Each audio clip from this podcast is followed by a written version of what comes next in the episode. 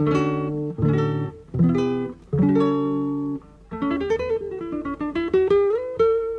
Central 3 apresenta o Cinema Nacional em Revista. É o Central Cine Brasil.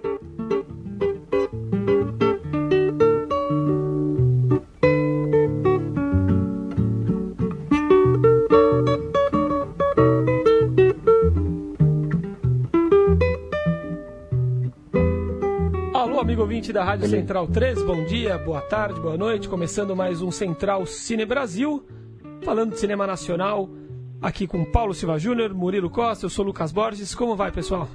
Olá, Lucas. Hoje em cartaz, é, conversando com um filme que entra em cartaz hoje, quentinho, nessa quinta-feira, 1 de fevereiro. Temos também entrevista com um curta premiado em Tiradentes para o segundo bloco. Vamos que vamos. Isso aí, a gente começa conversando com Santiago Delapio, diretor de A Repartição do Tempo, filme que estreia nesta quinta-feira em todo o Brasil e que ganhou menção especial do júri na 37ª edição do Festival Português Fantasporto. Como vai, Santiago? Tudo bom? Muito obrigado por nos atender. Tudo bom, pessoal. Obrigado a vocês pelo espaço. Boa noite, ouvintes. Boa noite. Boa noite. Santiago, aqui é o Murilo falando. Eu vou abrir aqui com uma primeira aí, pergunta bem genérica. Mas assim, o seu filme foi premiado aí num festival de cinema fantástico. Ele é um filme de comédia com Aham. toques de ficção, ou se você preferir uma ficção científica com toques de comédia. Só que a gente chega aqui no Brasil, né? 2018, clima político acirrado, e de repente uns comentários bem rápidos e superficiais do filme podem ser atacados e usados para se debater política ao invés de se debater o seu roteiro, por exemplo, né? Você fala de funcionalismo público, tem a sindicalista ali, tem um cara que tem a mãe senadora encostado.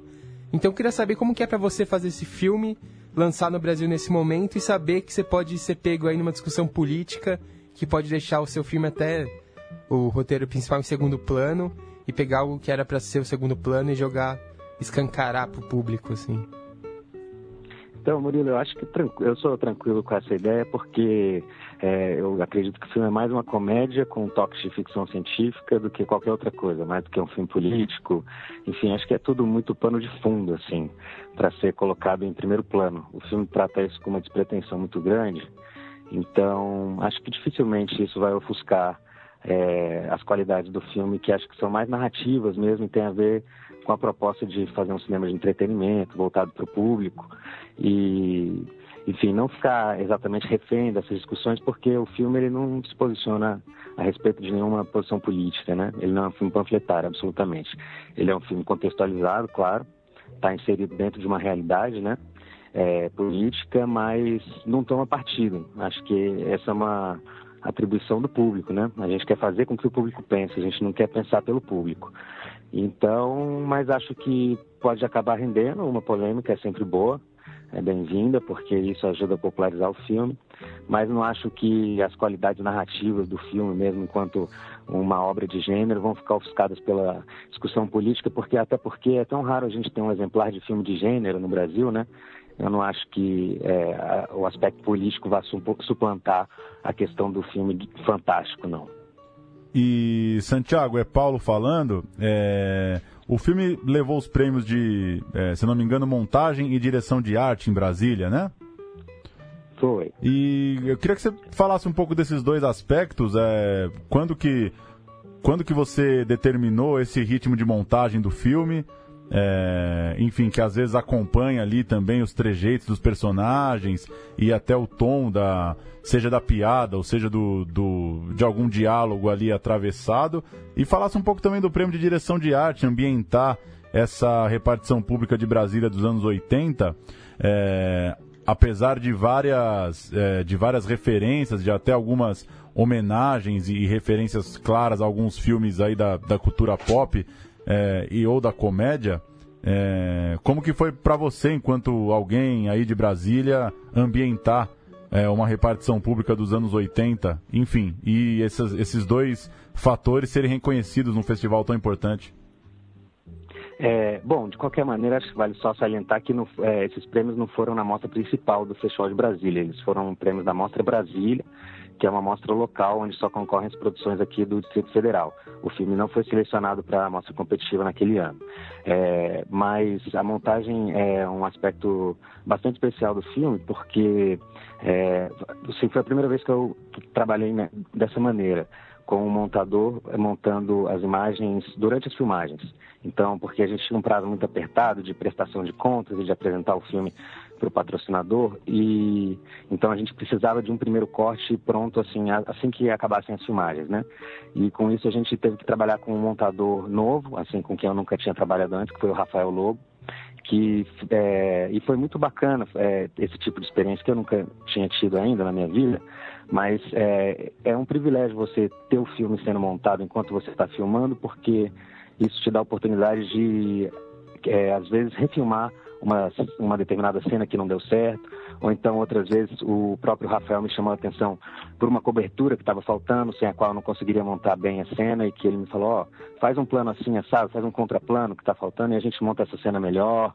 É, então, assim, foi muito bacana ter a participação dele, e depois eu montei com o Márcio Barbieri, que é um antigo colaborador, já com quem eu trabalho desde o início dos anos 2000 lá, montou vários dos meus filmes, a maioria deles, e que tem, um, um, acho que um timing muito afiado, assim, é um cara muito versátil, porque ele monta tanto filme de arte quanto é, A Repartição do Tempo, que é um filme mais pop, né, com um diálogo com o público e, enfim, a gente monta junto, na verdade, é, eu sempre monto um primeiro corte e em cima do qual ele trabalha e na maioria das vezes ele desconstrói tudo. É, em algum momento do filme, esse filme, é, em algum momento da carreira, esse filme é, teve uma montagem muito doida que era toda é, a cronologia toda quebrada, as cenas iam e voltavam no tempo. Foi uma proposta bastante ousada do Márcio, mas que infelizmente não tinha o respaldo no roteiro, porque, enfim, eu acho que teria funcionado melhor se a gente tivesse pensado o roteiro assim, fora da cronologia, não foi o caso. É, mas assim foi uma, um movimento bastante ousado. Eu, eu, respeito ele muito, assim, porque é, a montagem é isso. A gente vê até onde dá para ir e se for o caso é, recua, enfim. E a gente tem um diálogo muito bacana. Ele montou esse meu último filme que foi um telefilme derivado da repartição do tempo, passou na Globo. Agora no final do ano foi um telefilme de Natal chamado Do Meio Expediente e a gente continua essa parceria aí na montagem. Acho que é super bem sucedida. E com relação à direção de arte, é, é também outro aspecto que chama muita atenção no filme sem dúvida por causa da assim do, dos detalhes né e da reconstrução dessa dessa época dos anos 80 aí. É, enfim um, tem um apuro muito grande ali no figurino nos objetos de cena. Foi difícil reconstruir essa repartição foi praticamente como montar um cenário do zero. É, esse esse lugar já existia não enquanto uma repartição, mas enquanto um lugar meio abandonado que um dia foi uma repartição e era realmente um lugar meio que tinha parado no tempo, que era justamente a ideia do, da, do REP, né? A nossa repartição, registro de patentes e invenções, uma repartição que parou no tempo porque a gente não, nunca chega a localizar muito bem na, é, no tempo essa história. A gente não, não, diz abertamente que é anos 80. As referências estão ali e deixam claro isso, mas em nenhum momento a gente tem nenhuma referência à data. É, tipo assim, a ambientação é anos 80, mas os personagens se comportam e falam com, com gírias dos dias de hoje, porque a gente quis é, criar essa confusão intencional de que é, é, justamente como se fosse, se o filme se passasse nos dias de hoje, mas aquele lugar parou no tempo, entendeu? É, é, é quase como se fosse uma alegoria assim, do atraso que representa a burocracia no país, né? Aproveitando que você falou do meio expediente, Santiago, o que significou para para a tua carreira e até para a carreira do, da repartição do tempo ter um, um filme seu é, sendo passado em horário nobre, né, na, na Rede Globo. E que paralelo, que paralelo você faz com o lançamento do filme nas redes de cinema agora, comercialmente e, e forma de representatividade para sua carreira até? O que cada um representa? Ter um filme na Globo em horário nobre e agora sair é, com uma distribuição bacana, né, boa, o apoio da O2 em grandes salas de cinema? Então, são experiências muito diferentes, né? Muito enriquecedoras, cada uma delas. É, mas, assim, eu fico mais é, espantado mesmo pela discrepância, assim, porque a repartição do tempo eu venho fazendo há seis anos já, desde que a gente conseguiu os recursos para realizar o filme. É, e, enfim, ele foi lançado no Festival de Brasília de 2006, de, aliás, de 2016, ou seja, um ano e meio atrás e só tá conseguindo, só estamos conseguindo chegar no circuito comercial agora. É um calvário muito difícil esse da distribuição. É, a gente esbarra em muita coisa, assim, em falta de recurso, em pouca abertura das salas, pouca receptividade, mas estamos é, aí tentando driblar tudo isso. E ao passo que a experiência com TV foi assim é, diametralmente oposta, né? Porque é, em, é, há um ano atrás a gente sequer tinha ideia, tinha tido a ideia ainda do meu expediente. A gente foi apresentar o projeto para a Globo em meados de março do ano passado, de 2017. É, rapidamente o filme já estava financiado, é, alguns meses de pré-produção, duas semanas e meia de filmagem, em menos de um ano o filme já estava na TV sendo visto por 10 milhões de pessoas, que é outra coisa que me deixa bastante assim, é, desanimado um pouco com o cinema, porque você vê o filme que é, a gente fez em menos de um ano, teve mais de 10 milhões de pessoas. Eu gosto muito do resultado, assim. Acho que a gente conseguiu ali uma coisa que eu Davi a gente não tinha conseguido ainda, que era emocionar o público, porque nossas obras sempre mais voltadas para comédia, ação, enfim, filmes de gênero. E numa experiência pela, pela primeira vez a gente, a gente se aventurou ali na, no que seria uma dramédia, né? E, enfim, enquanto a repartição do tempo está aí há seis anos, é, muito dinheiro investido, e certamente não vai ter 10 milhões de espectadores no cinema, né? Vamos ser honestos. Então, são experiências muito diferentes, assim. Gostei muito de trabalhar com TV e vamos ver, assim, vamos ver como é que vai ser o resultado da repartição do tempo no, na sala de cinema, né? É, Santiago, então dá para fazer um paralelo aí entre a burocracia do cinema, dos editais e a burocracia da repartição pública? A TV é o setor privado Sim. ali? o choque de gestão? É, é quase como se fosse mas é exatamente isso, você falou tudo, cara, você matou a charada, porque o cinema, ou pelo menos o cinema que a gente está fazendo aqui, o que eu estou fazendo, ele depende do apoio do governo, e como tudo que depende do governo é, é atrasado, né, é enrolado, é arrastado. E ao passo que na iniciativa privada a coisa anda, né?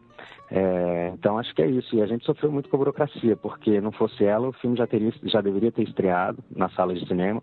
Teve um edital é, há dois anos atrás, um edital de distribuição que premiava com uma grana boa e daria uma ótima perspectiva para o filme aí. Ele já, já teria estreado há dois anos atrás, mas é, faltou uma bendita assinatura num papel, num documento, e por causa da, dessa burocracia a gente teve o filme indeferido no edital. Então, enfim, é um filme que critica a burocracia, mas em determinado momento ela se volta contra a gente e dá esse golpe aí, e agora a gente está é, mal e mal conseguindo botar assim com, com recursos próprios o filme nas, nas telonas, né? É, eu queria saber como que esse processo de muito tempo, assim, entre a sua ideia original e o lançamento do filme afetou o roteiro mesmo, né? Porque eu vi nos créditos tem muito crédito de colaboração de roteiro, né?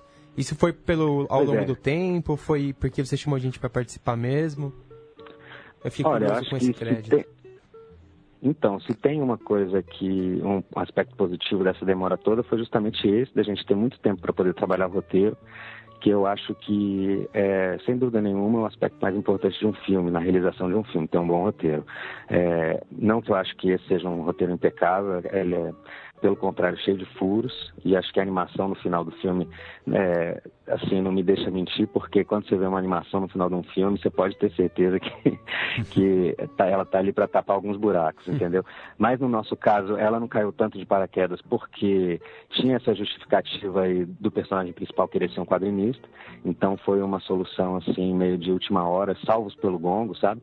E também pelo fato de ter encontrado uma ilustradora muito boa, assim, que conseguiu é, corresponder ao que que a gente imaginava é, para esse personagem, que é o Jack Navalha, né? Que é o personagem que o, o protagonista cria dentro do filme.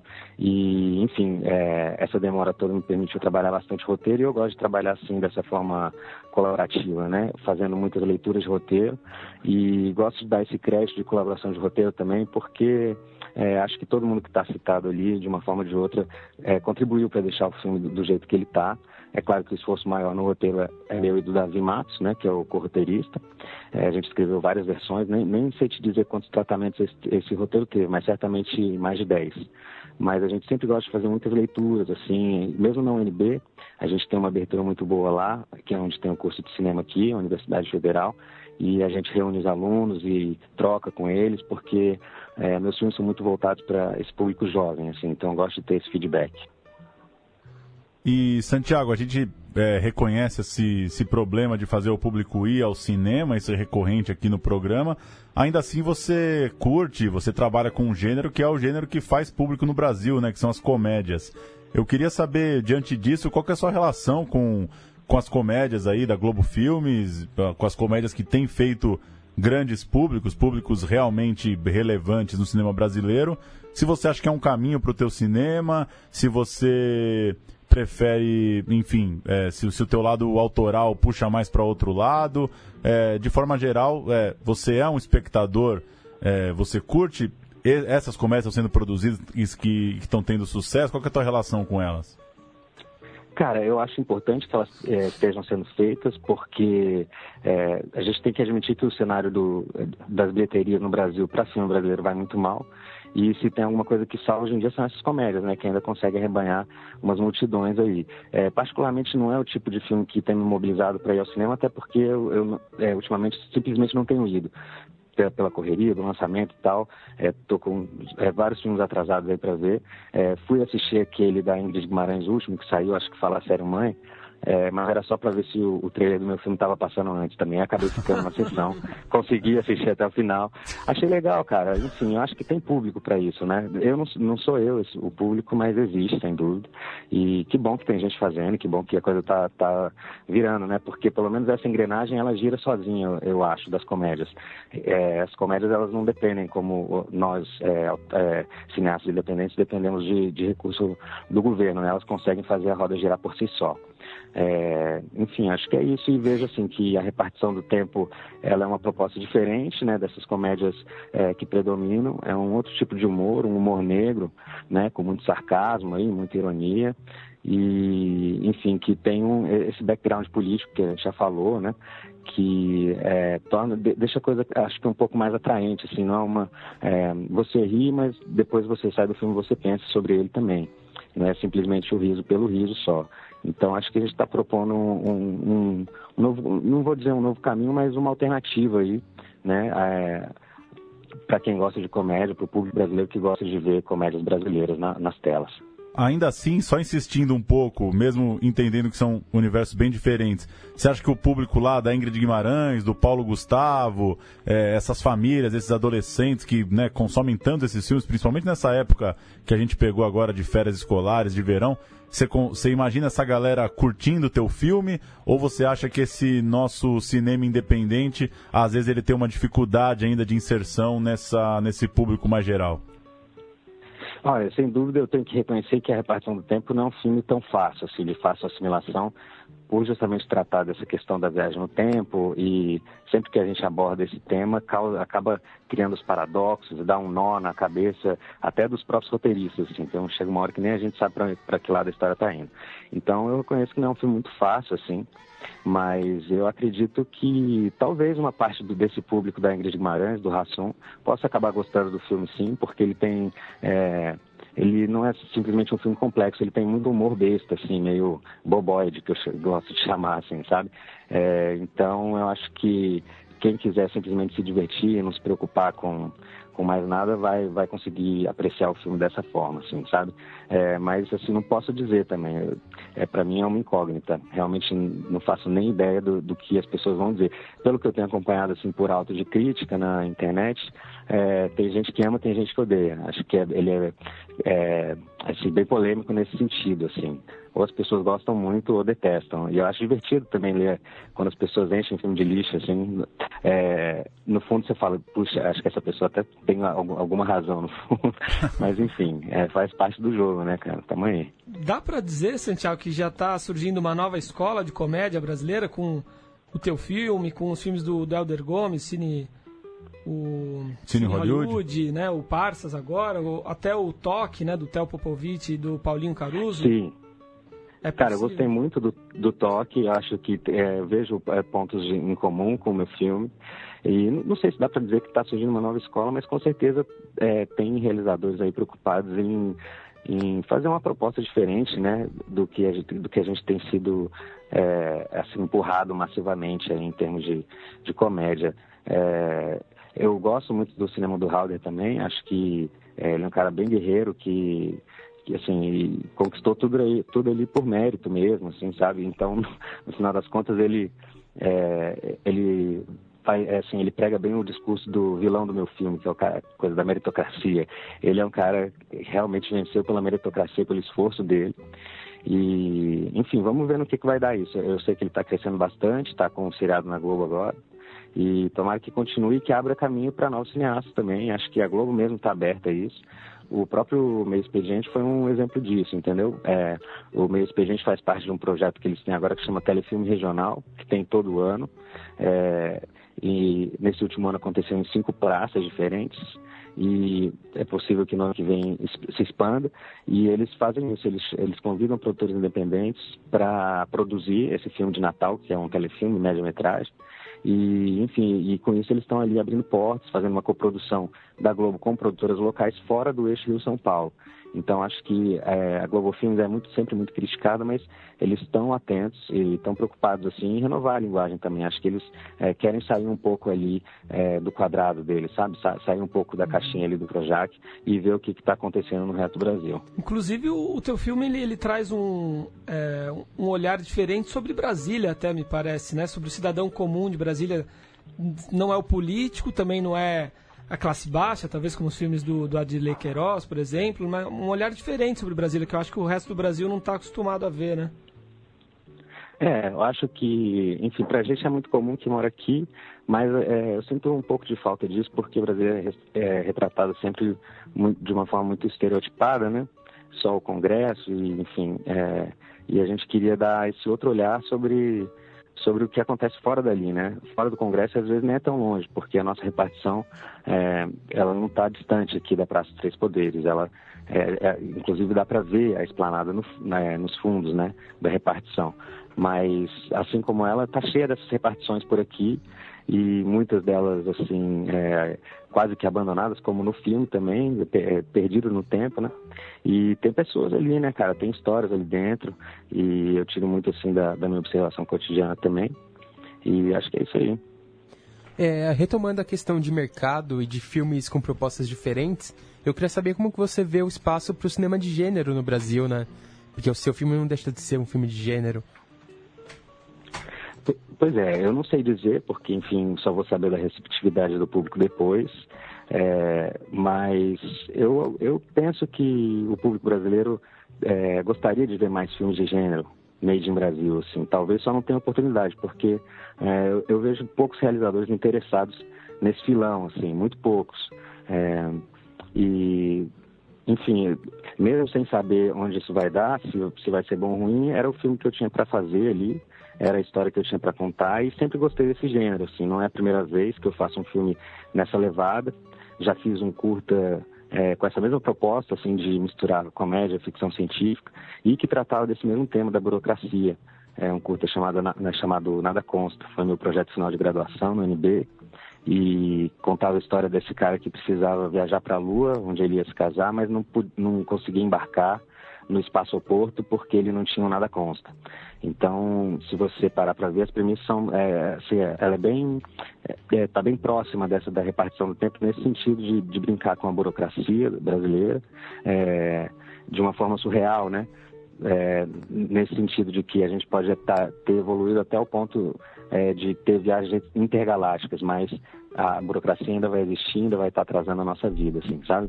É, e a mesma coisa se aplica à repartição do tempo. A gente pode até ter inventado uma máquina do tempo, só que a gente não vai conseguir é, se beneficiar disso até que o, o, órgão de registro reconheça a patente, entende? É uma situação, assim, bastante surreal, bastante absurda, que eu acho que é, serve para escancarar o ridículo, né, dessa situação.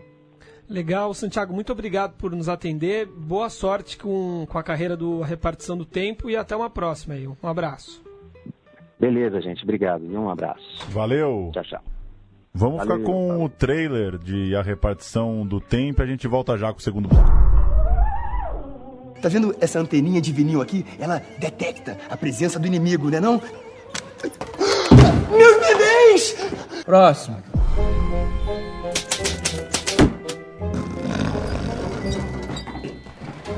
Esse aí que é o protótipo? É, a máquina do tempo. Uhum, claro.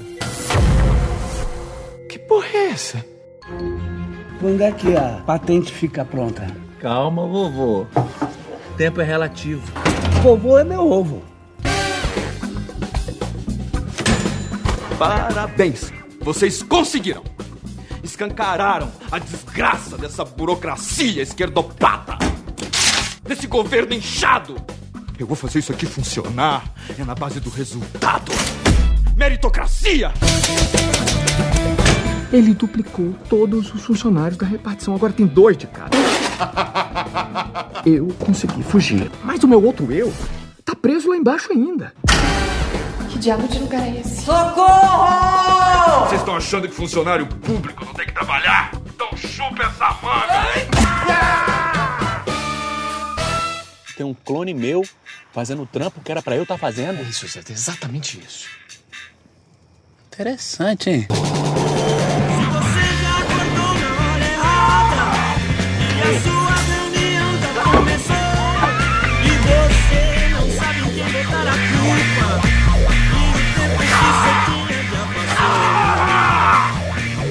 que, que o delegado disse?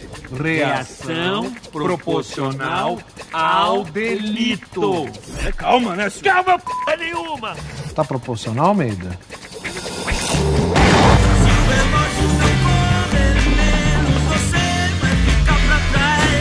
Chega. Ele não vai fazer o que eu tô pensando que ele vai fazer. Né? Nunca pensei que fosse ver essa cena.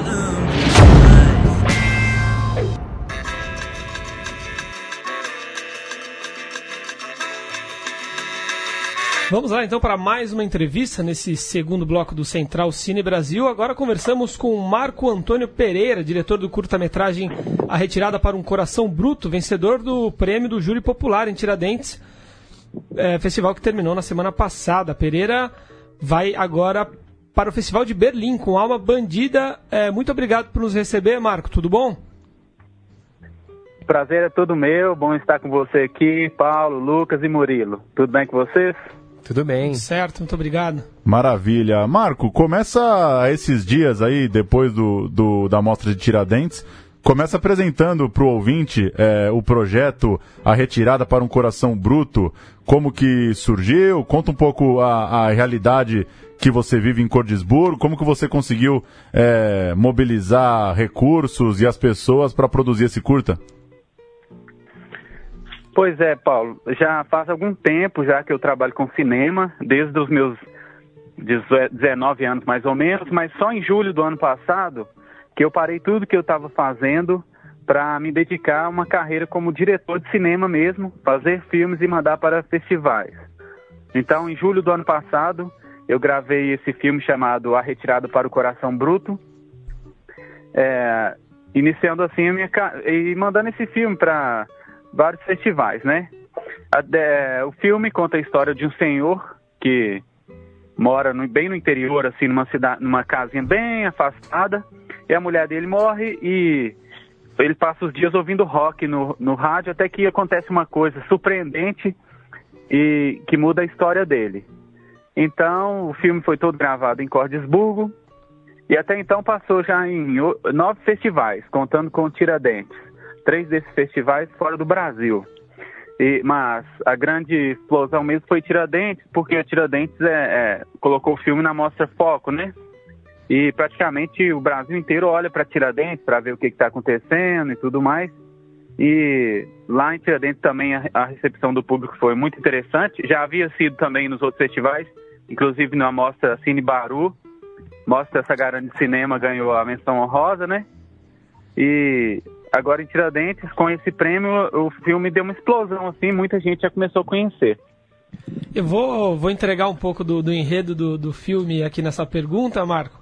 De onde surgiu a inspiração para esse encontro tão inusitado aí de um senhor do, do interior de Minas Gerais com dois roqueiros extraterrestres? É, então, o legal desse filme, que até lá em Tiradentes eu falei na apresentação, é que o filme mistura, o filme mistura é, sertão, com rock, com folia de reis, extraterrestres. E o filme surgiu de uma ideia é, de um filósofo que minha esposa sempre falava, que cada pessoa é, tem um universo dentro de si, né? Como se cada um fosse tivesse um mundo dentro de si. E quando duas pessoas se encontram, o que é raro acontecer na nossa vida, é, acontece um Big Bang, né? Então, partindo de, disso, e de uma história que eu já tinha já com, com o senhor que atua no filme, que é o Manuel, que tem 70 anos. Eu já tinha um histórico de mais ou menos uns 10 anos de produção junto com ele. Eu chamei ele para produzir. Ele também ajudou muito no roteiro. Então a gente produziu esse filme, que é uma loucura, né? Que tem uma quebra a cada, a cada, a cada minuto, assim, que surpreende a pessoa. Então, um senhor do sertão que gosta de rock, que compra uma pedaleira, e alienígenas que vêm ajudar ele a tocar rock, eu, eu acho que é um, um enredo que chamou a atenção do pessoal. É, Marco, eu queria que você falasse um pouco mais sobre essas quebras que você cita, né? Porque o filme é um tempo todo uma quebra de expectativas. A gente tem a imagem diz uma coisa, o som diz outra, o personagem diz uma, a fotografia diz outra. As coisas parecem não coincidir ali. E isso é muito bom, né? Não é ruim, na verdade. Parece uma crítica, mas isso é ótimo, porque é isso que traz toda, todo o inusitado do filme, né? Tem uma fotografia ali de sertão, o rock de trilha sonora, o rock americano, o tiozinho muito simples ali, tudo parece que não combina ao mesmo tempo dá um jogo muito legal. Então eu queria que você falasse de onde que surgiu tudo isso misturado assim na sua cabeça, né? Então, como eu, eu comecei agora em julho a fazer filmes, eu me propus a tentar fazer algo que seja diferente. Fazer filmes que se, tem alguma coisa de diferente dentro deles, né? E eu, inclusive, estava conversando com o curador de Tiradentes, ele falou assim que eles se perguntaram quando viram o filme, quem que é esse, esse de Cordesburgo que finge que está fazendo cinema como todo mundo está fazendo, mas na verdade não está. Então, é, na retirada para o Coração Bruto, eu tentei começar o filme assim, né? Com momentos mais contemplativos, e a partir de um certo momento eu vou, vou quebrando essa expectativa a ponto que, que os 15 minutos do filme passam assim muito rápido, causando uma explosão no final, né? Vocês que assistiram conseguiram ver isso. E... Respondeu a pergunta? Responde, sim. Respondeu sim, respondeu bem. E como que você, Marco, queria que você falasse um pouco o que que você, enfim, o que que você tem assistido, quais são suas referências, como que você acha que o teu filme, de certa forma, dialogou com os outros curtas que você assistiu em Tiradentes, se é que você conseguiu acompanhar outros filmes, enfim, como que você localiza o teu filme dentro do que está sendo feito em Minas Gerais, no Brasil, quais são suas suas referências, seus parceiros aí, de certa forma, na, na produção contemporânea nossa? É, é, é, até interessante essa pergunta, porque eu fiquei surpreso pela seleção do filme na Mostra Foco de Tiradentes, porque até causando uma, uma semelhança com o próprio enredo do filme, o, a Retirada para o Coração Bruto é um extraterrestre ali no meio do festival de Tiradentes, porque os filmes de hoje em dia, contemporâneos, têm, têm outra pegada, né? Tem uma pegada mais política, e cumprem uma agenda que está sendo, sendo discutida né, no momento. Então, chega um cara de Codesburgo, que é do, num lugar totalmente assim, ninguém nem, as pessoas nem lembram que a cidade existe, com um filme totalmente diferente, mas eu até fiquei assim, receoso, né? Nossa, será que esse filme vai ser bem aceito? Mas, é, por ironia do destino, o filme foi muito aceito, a sessão, a, a sessão atrasou muito e o pessoal ficou até o final para assistir e no final da sessão o filme foi ovacionado, né? Então eu fiquei surpreso com isso, porque o filme anda um pouco na contramão do que está sendo feito. E é até difícil de, de linkar esse tipo de cinema que eu estou fazendo com alguma coisa que está sendo feita no momento. Mas assim, eu gosto muito do João Paulo Miranda, que é, que é um cineasta lá de Rio Claro. Ele também tem feito alguns curtos assim, ele até se intitula Cinema Caipira. Tem o Rogério lá também. Mas eu, vejo, eu busco muita referência, assim, de diretores que eu já gosto, sabe? Que é o Gaspar Noé, que é o diretor franco-argentino, o Michel Gondry, que eu achei genial também, Gus Van Sant, e até o próprio Lars von Trier. Eu gosto do peso que tem o cinema dele, sabe? Me lembrou um pouquinho a segunda temporada de Fargo. Não sei se você já assistiu. Você eu tem sei, um humor muito peculiar, né? Mistura umas coisas, umas referências. Com um pouquinho de humor negro. Justamente. Mas com um é, toque bem brasileiro, é, né? Bem legal. É interessante que todo mundo já. As pessoas, várias pessoas chegaram para me falar alguma coisa sobre o filme. E a, a, maioria das pessoas pensa que vai ser aquele filme pesado, aquele drama, né? Que morreu a esposa do cara. Mas aí a pessoa surpreende porque é um filme é, leve e divertido, né? Sim. Eu gostaria de saber, Marco, mais sobre a sua história e a história do Manuel, que interpreta o protagonista do curta. Você disse que está desde muito cedo, né, trabalhando com cinema, e o Manuel também há 10 anos, né, pelo que você disse, né, no ramo. Como vocês é, é, ingressaram no cinema, enfim, conte um pouco da, da, da sua história do Manuel, por favor. É, na verdade, o Manuel do Norte, ele é um poeta que vive em Codesburgo. Ele tem 70 anos, mas ele é um poeta a ser descoberto, sabe? Ele tem, tem muitas músicas escritas, tem poesias, já escreveu livros, mas não lançou nenhum. E desde quando eu entrei na faculdade, há mais ou menos uns 10 anos, que eu venho.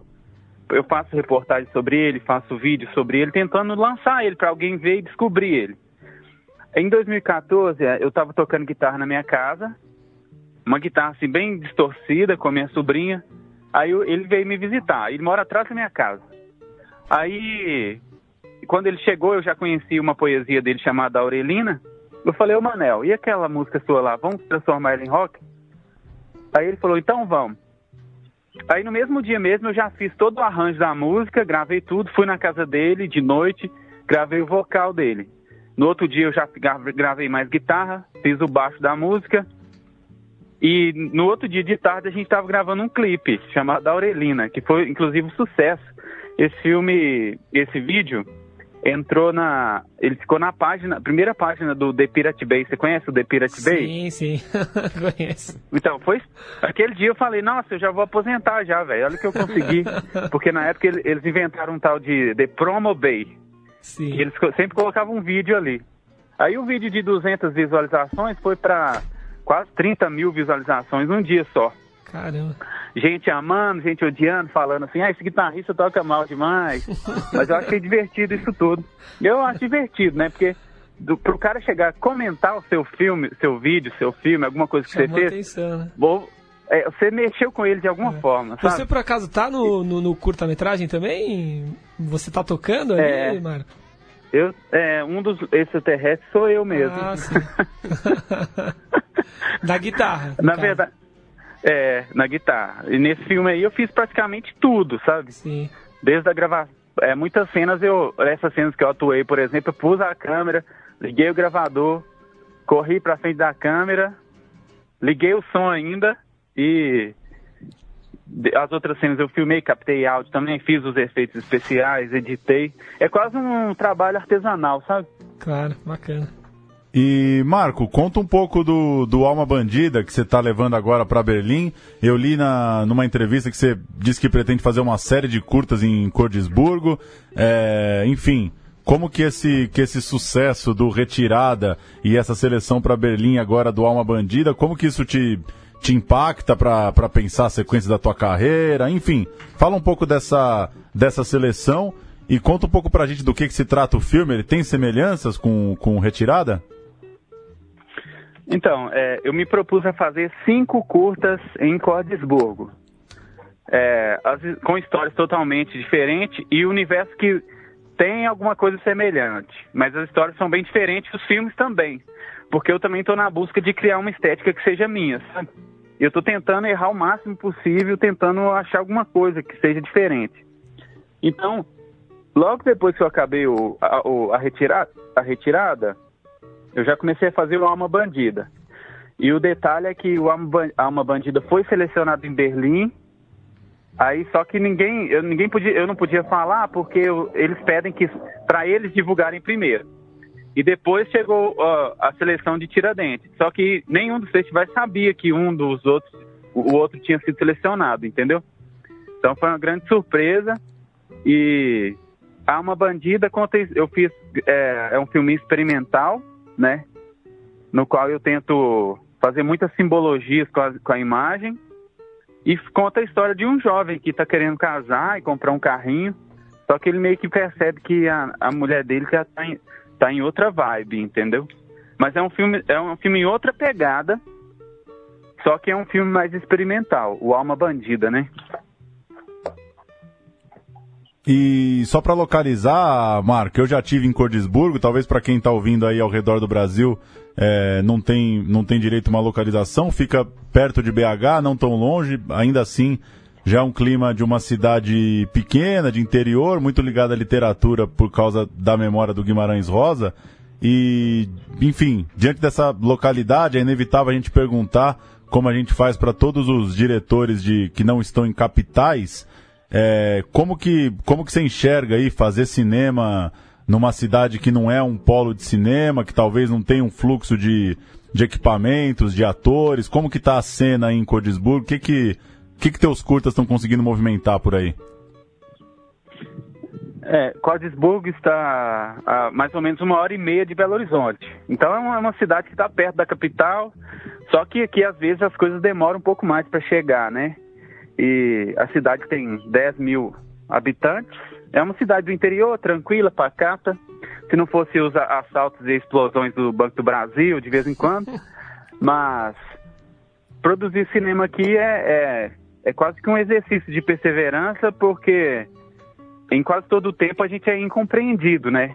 Porque o que, que você está fazendo? Está fazendo filme? É, mas o que, que esses filmes. Para onde você vai jogar esses filmes? O que, que isso vai dar? Que resultado que isso vai dar? Então, assim, eu vejo que é um processo de pioneirismo mesmo, de fazer, um, fazer filme, filmes aqui. Que eu tenha notícia, é, eu sou o primeiro. Que eu tenha notícia, né? Eu sou o primeiro codesburguense a fazer filmes, assim, é, nessa escala, filmes aqui em Codesburgo e que tem uma proporção, agora a gente pode dizer mundial, né? E exibir esses filmes uh, nos, nos festivais aqui no Brasil e, e principalmente na Berlinale é uma legitimação, né? Porque qualquer diretor, acredito eu, do Brasil gostaria de lançar um filme na Berlinale, ainda mais na mostra competitiva, né? Berlinale Shorts. E um filme gravado em Codesburgo. Também é uma bandida, eu fiz quase tudo no, no curta. Desde o roteiro, desde a produção, a gravação, edição, edição de áudio, colorização, até o pôster. Eu fiz o desenho do pôster, para você ter ideia. Então é um projeto, é um, então é um processo muito cansativo e, e solitário. Mas, mas eu, eu falei para mim mesmo que eu vou ser implacável nesse rolê durante algum tempo, de lançar filmes, fazer filmes. Tanto que agora eu estou com o terceiro filme já quase pronto. E fica também de, de recado, né, para quem tem teorias da conspiração sobre seleções de festivais, né, coisa e tal, ver que você está fazendo aí o, o teu cinema na coragem aí na raça e que, enfim, enviou para Berlim e acabou selecionado, né? Que não, para muita gente acaba achando que são sempre cartas marcadas ou filmes vindos de grandes produtoras. É legal ver o espaço também que você está conseguindo ter, né? É justamente isso. Eu vim, eu com toda propriedade posso falar isso. Não sei se com orgulho, mas eu sou sou ninguém que chegou assim, veio do nada de uma cidade que talvez nem tem espaço além do Guimarães Rosa, né? Para outra pessoa, mas eu posso dizer isso com propriedade, velho. Se alguém que está ouvindo quer fazer filme, quer ser um cineasta, ou quer lançar um livro, o que você, o que você quiser ser na vida, velho, tem como seguir, tem como você criar o seu caminho, entendeu? E realizar aquilo. Se você ficar se fingindo de vítima o tempo inteiro, ah, é muito difícil. Realmente é difícil, mas Batalha. Só você batalhar que sempre tem um jeito, sabe? Eu sou da seguinte opinião. Tudo que você. Se você falar assim, ó, você é implacável nisso, e você se dedicar e fazer e refazer, buscar o melhor que você consegue, você vai conseguir o seu espaço. Bacana, Marco. Parabéns pelo, pelo sucesso. Boa sorte com, com Alma Bandida lá em Berlim. E até uma próxima, até breve. A gente vai acompanhando aí você lá na Alemanha e é, quem sabe estando em São Paulo, você dá uma passada aqui também. Obrigado, Paulo, Lucas e Murilo. Obrigado você que ouviu também o podcast. E em breve eu estou em São Paulo aí, porque a Mostra Foco de Tiradentes exibe também os curtas em São Paulo, né? É verdade, em breve. Por, oportunidade de quem estiver em São Paulo assistir. Bacana. Maravilha. Vamos fechar o papo com o Marco ouvindo o trailer, então, de A Retirada para um Coração Bruto. E a gente volta já.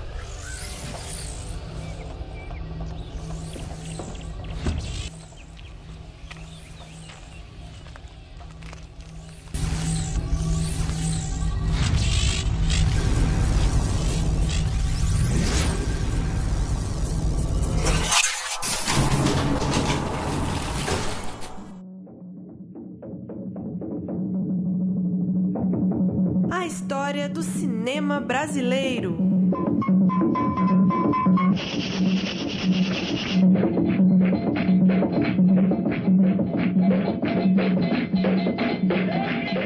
Vamos com o nosso bloco de notícias do cinema nacional para fechar o programa de hoje. Primeiro, passar pelos vencedores em Tiradentes. Acabamos de falar de A Retirada para um Coração Bruto, que levou o prêmio do júri popular para os curtas. O melhor longa no júri popular foi Escolas em Luta, filme mineiro de Eduardo Consone, Rodrigo Marques e Tiago Tambelli. O melhor curta pela crítica foi Calma, filme carioca de Rafael Simões.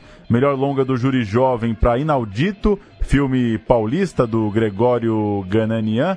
Melhor longa da Mostra Aurora pelo júri Baixo Centro, filme mineiro de Everton Belico e Samuel Marota. O prêmio Heleninês, destaque feminino, foi para Júlia Catarini, a roteirista e atriz do filme Lembro Mais dos Corvos. E o prêmio Canal Brasil de Curtas foi para Estamos Todos Aqui, filme paulista de Chico Santos e Rafael Melim. Em breve, algum desses filmes, né, no Cinesesc, aqui em São Paulo. Na Tiradentes SP. Exatamente. As notícias, então. O ano de 2017 teve um recorde no número de lançamentos de filmes nacionais, mais uma queda em seu público, divulgou a Agência Nacional de Cinema Ancine. Foram 158 títulos brasileiros lançados no ano passado, contra 142 em 2016, é o maior número de todo o período analisado pela Ancine, começou em 95.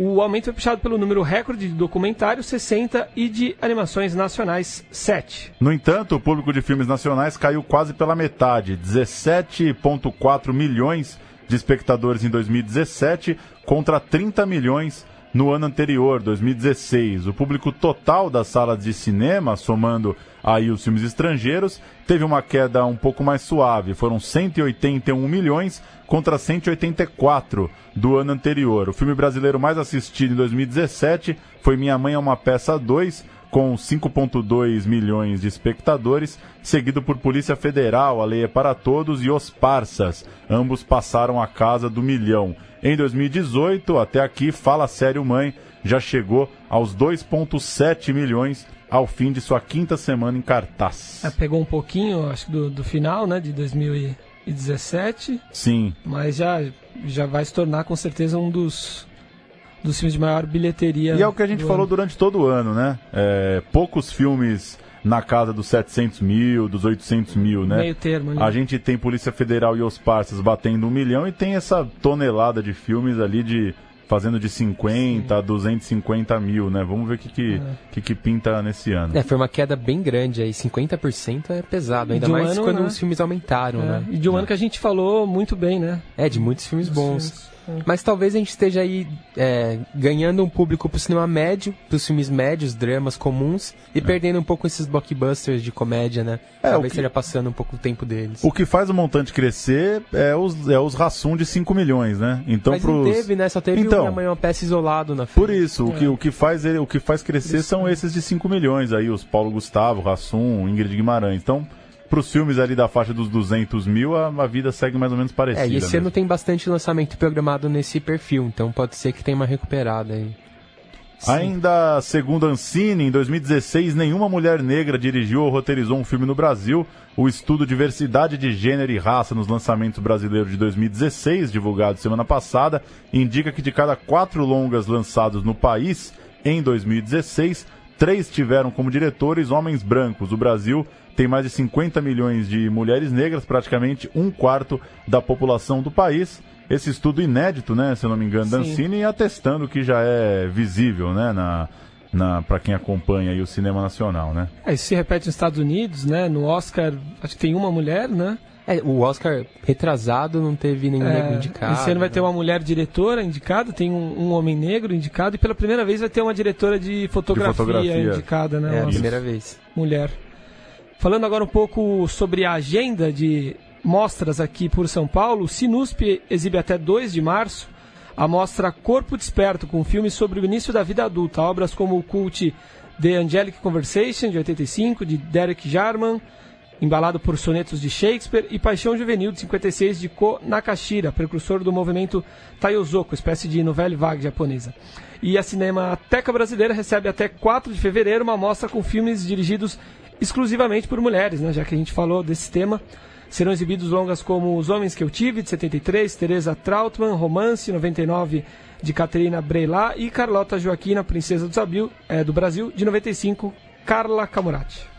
E vão ter eventos com palestras, debates, vai estar bem interessante a programação aí, vale a pena dar uma conferida no site da Cinemateca. Sim. 19 filmes brasileiros pré-selecionados para a quinta edição dos Prêmios Platino de Cinema Ibero-Americana, a maior premiação do cinema na América Latina, Portugal e Espanha. Destacam-se Gabriel Montanha, como Nossos Pais, Bingo, filmes que aparecem em pelo menos três categorias cada um. O filme da minha vida, de Celton Mello, está pré-selecionado em seis categorias. A primeira lista de indicados sai em 20 de fevereiro, os finalistas saem em março. A cerimônia de premiação está marcada para 28 de abril em Cancún, no México. E o Brasil vai ter dois representantes na premiação do Oscar, que acontece no dia 4 de março. São eles Carlos Saldanha, diretor da animação O Touro Ferdinando, indicado na categoria Melhor Animação, e Rodrigo Teixeira, produtor de Me Chame Pelo Seu Nome, indicado a quatro Oscars, entre eles o de melhor filme. E aí, gostaram de Me Chame Pelo Seu Nome? Eu ainda não Gostei, assisti. gostei, achei legal. Assim, eu esperava um pouco mais, na verdade. Achei um filme bom, mas esperava um pouco mais. Mas eu gosto dos filmes que o Rodrigo Teixeira produz, são bem interessantes. É. O Francis Ha, que ele produziu antes, é muito bom. E lembra o, o Blade Bird, né? Que tá indicado agora, a melhor Já assistiu filme. Lady Bird? Assisti, por enquanto é o meu favorito dos indicados. aí. Eu gostei muito do, do Me Chame Pelo Seu Nome, acho que bem mais que você, no caso. Eu achei é, filme redondinho, assim, é, fotografia impecável, arte impecável. O filme se passa numa cidadezinha italiana, é, o que, anos 80, né? É muito, E- não, esteticamente é um, um deslumbre, né? O filme É absurdo, assim. E um filme com muita sensualidade, né? Eu gostei das cenas. É um, é, são dois rapazes ali descobrindo uma paixão entre eles. Um filme bem é, quente ali, né? Cenas de piscina, cenas. Uma, uma espécie de uma. Quase que um clima de colônia de férias num- numa cidadezinha bucólica da Itália, passeios de bicicleta em grandes estradas de terra. Lolita, né? Bastante. E, e belíssimas cenas, assim, de, de masturbação e de sexo. Achei o filme redondinho, assim, vale Eu só muito achei a pena. que faltou conflito, dá tudo muito certo, todo mundo é muito bonzinho. É, pois é. meio um mundo muito bonitinho no filme. É, discordo veemente que o mundo é muito bonito. Acho que tá todo mundo em crise ali. Mas enfim, entendo o que você diz. Mas o. Aquela sensação de. Enfim, de ver um filme é, redondo, assim, que Sim. vale a ida ao cinema. Eu assisti ontem o Três Anúncios por um Crime e esperava mais também. Eu também esperava mais. Eu, eu preciso até ver de novo, porque É. não me despertou nada demais o filme eu gosto muito do diretor. E o, o filme do Churchill, o grande. Como que é o nome mesmo?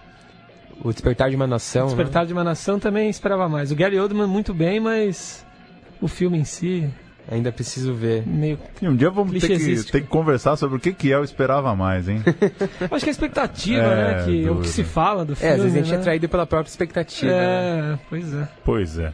Pra fechar, o documentário Nossa Chape, é, sobre a Chapecoense, né? Foi anunciado na seleção é, do Festival de Cinema, o SXSW. Não sei se, pronuncia, se É, pronuncia. é, falam South by Southwest. South né? by Southwest, isso. Ali tem o nome completo depois. É, que é o festival que trata de música e tecnologia, 9 a 18 de março em Austin, nos Estados Unidos. É, nossa chape tem a direção dos irmãos Zimbalist, o Jeff e o Michael, norte-americanos que acompanharam o processo de superação da Chapecoense após o acidente aéreo é, em novembro de 2016. Outra produção brasileira selecionada, o Lucas até citou agora na entrevista, o Toque, transtornada obsessiva compulsiva, vai ter sua premiere americana com o nome em inglês. Neurotic Cast for Serenity. Que coisa, hein? Aliás, o, o, o, o nome do filme francês, que eu te disse que falta a tradução, Visage Village? Visage Village. Não É tem o- nome em português, né?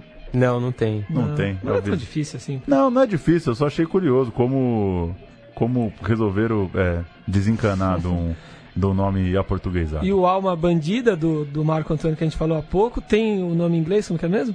The Hooligan. Hooligan Soul. The Hooligan The Soul. Soul. The Hooligan Soul. Que beleza. É isso, senhores? É isso. aí. Deixando o convite mais uma vez para você assinar o feed, é, você que acompanha aí pelas redes sociais ou por central3.com.br, só jogar aí no teu tocador de podcasts no celular, Central Cine Brasil, toda noite de quinta-feira, um novo papo sobre o cinema nacional. Valeu, senhores. Falou, Valeu. um abraço. Até semana que vem.